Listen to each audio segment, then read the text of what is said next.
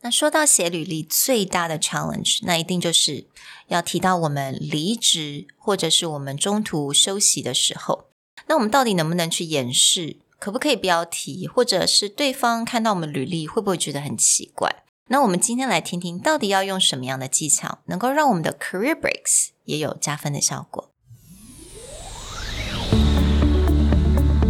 ？Hello，欢迎来到 Executive Plus 主管双语沟通力的 Podcast。我们希望带给大家最实用的沟通工具，包括了成功人士对全球市场的分享、职场英语的技能、跨文化沟通技巧与其他能帮助您成为出色领导者的工具。Hi, I'm Sherry, founder of Executive Plus. As a language trainer and certified coach, I've trained hundreds of managers from Fortune 500 companies such as Dior, Google, Deloitte, and Yahoo. And I'm Nick, Director of Communication Strategy at Presentality. I've helped startups raise millions of US dollars in funding and train the executives of publicly listed companies to present on the global stage. Welcome to the Executive Plus podcast, where you can take your communication and language skills from good to great.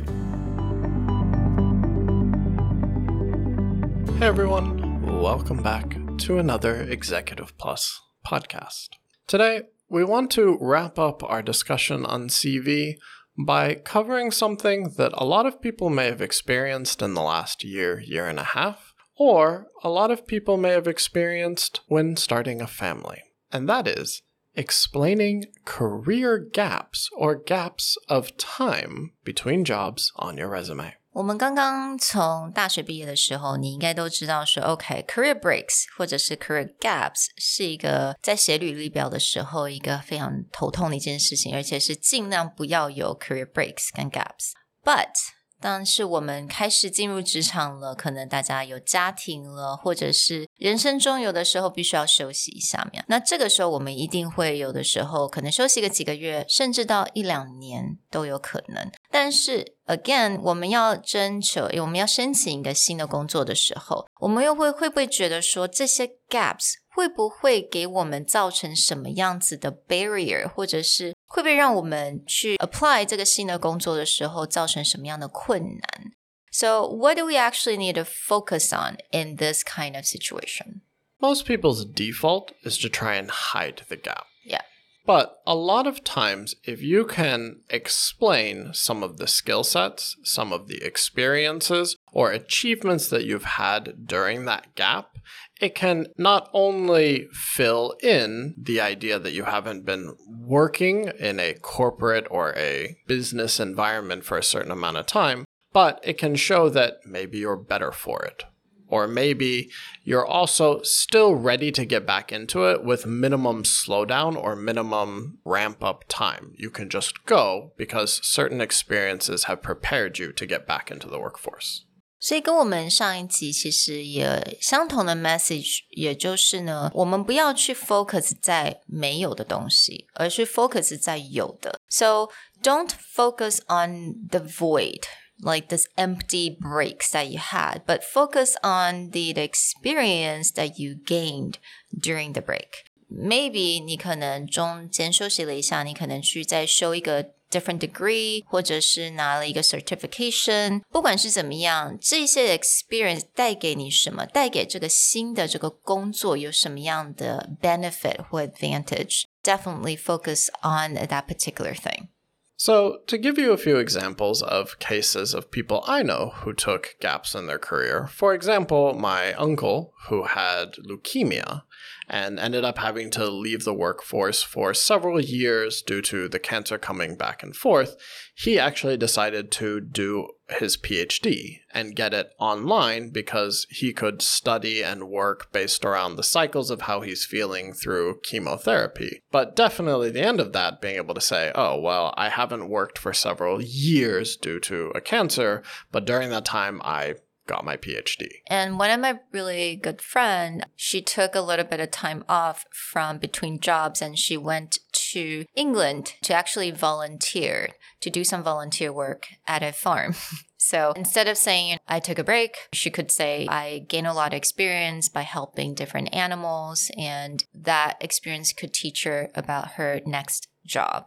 For me personally，刚从美国回来的时候呢，我那个时候还没有开始进入这个教学的这个领域，我就先修了芳疗的呃这个 certification. So I actually got a certification after a few months, and then I went into getting my master in teaching. So yeah, so I think everyone must have this kind of experience, right? You take a little break, but then you wanted to learn something, you wanted to kind of re educate yourself. Yeah, I've known a lot of people who have left certain careers, had a gap, whether it's for family purposes, personal, and they tend to pick up other kinds of certifications. I know people who will go and get like a professional coaching certification, a facilitation certification, learn a brand new skill. And a lot of these experiences, when highlighted, very similar to what we talked about in our last episode of switching careers, where you talk about the transferable skill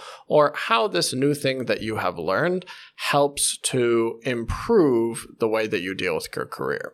So, even something up to like getting a certification in meditation can be framed around stress management. You know, I left my career because I was under an enormous amount of pressure and it was really starting to cause cracks in the way that I handled things in my life.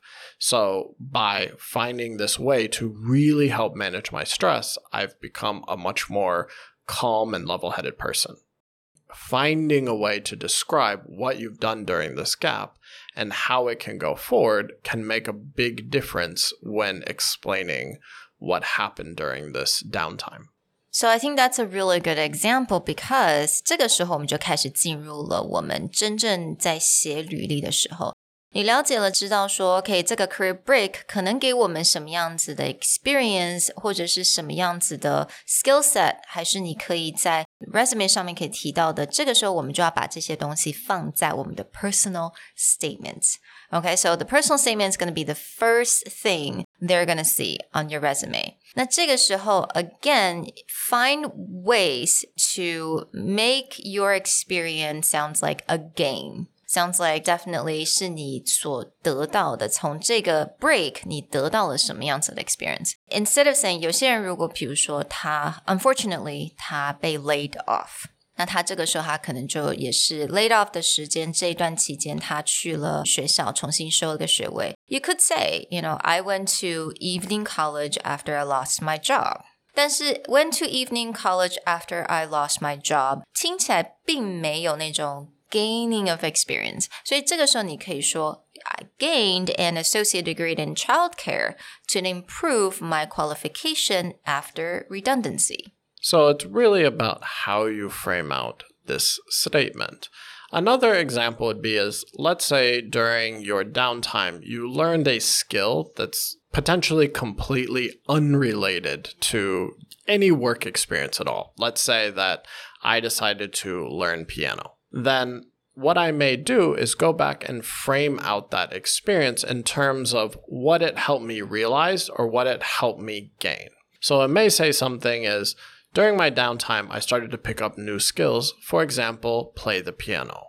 What I learned from playing the piano is that the tricks and tips that I used to learn when I was younger were no longer relevant as an adult, and I had to redevelop a learning mindset that fit my mentality as an adult. And it made me rethink about how I gained new skills. And after doing this, I was able to learn much faster again, you're taking this experience and now applying it to the workforce. Is when entering back into the workforce, what I have learned about how I am educated as an adult is how I will grow faster in my career or how I will catch up to my colleagues despite having a gap.